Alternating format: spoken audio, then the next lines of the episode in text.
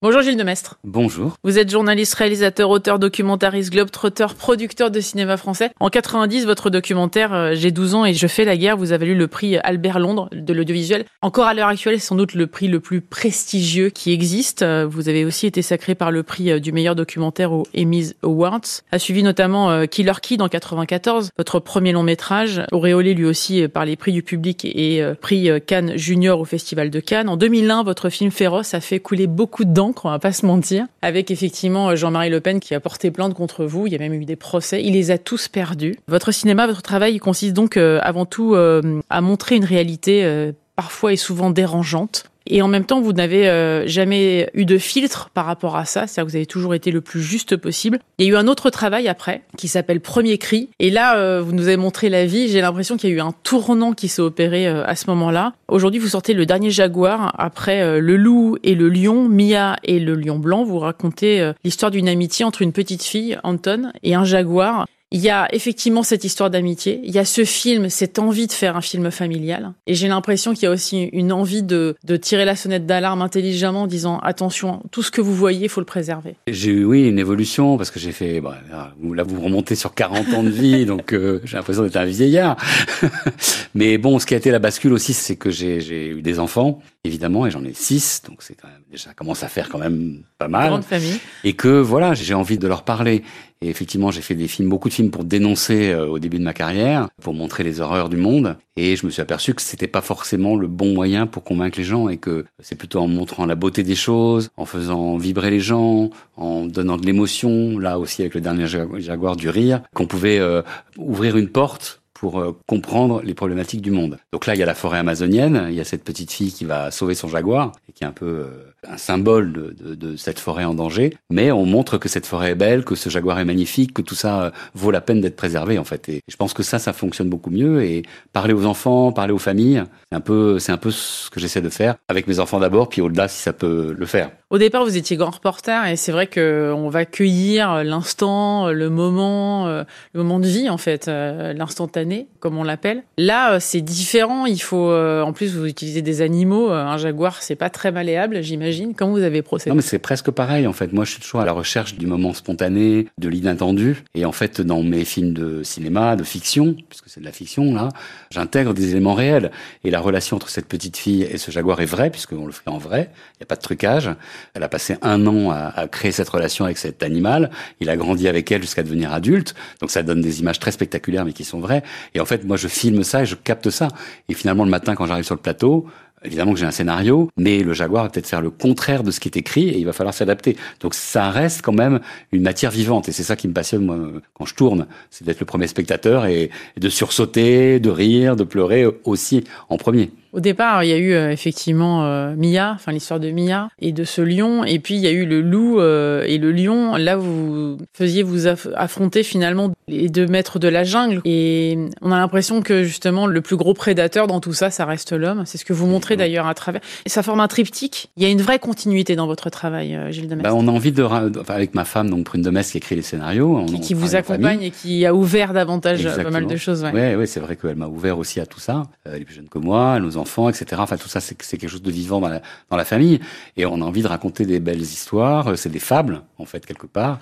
Et on va continuer. Et en fait, c'est pas des films sur les animaux, c'est des films sur nous. Et on tend un miroir à, l'homme grâce à ces films en disant, regardez, voilà comment on traite la nature, voilà comment le monde change et comment il faut le préserver. Cette petite fille, euh, quelque part, elle nous montre la voie euh, dans ce film en bravant tous les dangers pour sauver son ami et finalement pour sauver aussi cette forêt. Donc euh, voilà, il y a un élément en plus dans le film qui est cette prof qui essaie de l'empêcher d'y aller, donc l'élément de comédie, et c'est aussi un hommage aux profs qu'on fait à travers le film, parce qu'il y a, c'est les problèmes qu'ont les profs en France en ce moment, les dangers que ça peut aussi créer, et, malheureusement les malheurs qu'il y a eu. Et donc cette prof, elle va au bout d'elle-même pour essayer de sauver cette petite fille, et elle comprend que c'est par la transmission et l'éducation qu'on va changer aussi les choses. Donc on est un peu là-dedans, et on va continuer, parce que ça nous passionne, et que finalement les, gens adhèrent à ce cinéma, vont le voir en salle, et discutent après en famille, les grands-parents, les parents, les enfants peuvent euh, avoir une écoute un peu transgénérationnelle autour de ces films-là et les partager les émotions de, ça euh, et même en parler après quoi.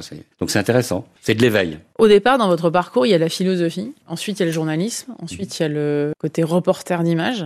Il y a vraiment eu une évolution. Euh, à quel moment vous avez eu envie de basculer du côté de l'image, de raconter des histoires, pas les vôtres, mais celles des autres? Voilà, moi quand j'étais petit à l'école, j'étais nul à l'école, j'ai redoublé trois fois, j'étais le cancre absolu, incapable de faire une rédaction ou d'écrire. Donc l'écrit a été pour moi l'horreur en fait absolue et a été le, l'humiliation à l'école. Donc évidemment, l'image pour moi a été comme un moyen de me sauver parce que ça me paraissait facile l'image. Quand j'ai fait mon école de journalisme, ils m'ont proposé de, basculer sur le côté caméra et, ça a remporté ma vie. Et j'ai fait le tour du monde avec ma caméra sur le dos, tout seul. Et je suis toujours dans cette curiosité, cette connexion euh, sur les gens, euh, sur le vrai, sur la sincérité, l'authenticité. Je pense que c'est comme ça qu'on peut parler aux gens. C'est qu'avec euh, avec des choses sincères. C'est vrai que vous me parliez de votre euh, premier documentaire. Euh, vous avez 30 ans hein, quand il sort et ça a été un énorme raz-de-marée. Euh, c'est un prix beaucoup en rêve d'ailleurs. Comment vous l'avez vécu cette sortie de J'ai 12 ans et, et Je fais la guerre en 90 avec tout le succès que ça a engendré, tous les prix que vous avez reçus. Oui, c'est vrai que bah, je pense à, à, la réalisatrice de Anatomie d'une chute, ça doit être pareil, espèce de, de, de, voilà, évidemment beaucoup plus gros pour elle.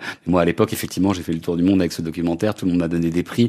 Moi, j'étais un jeune journaliste qui avait fait ça euh, avec sa caméra tout seul. J'avais couru pendant un an le monde pour raconter les enfants qui font la guerre. Et voilà, après je, je l'ai pris euh, alors vraiment très très naturellement parce que ça, j'ai pas compris le, le succès, je l'ai pas vraiment vécu. Euh, ça a été trop un bouleversement.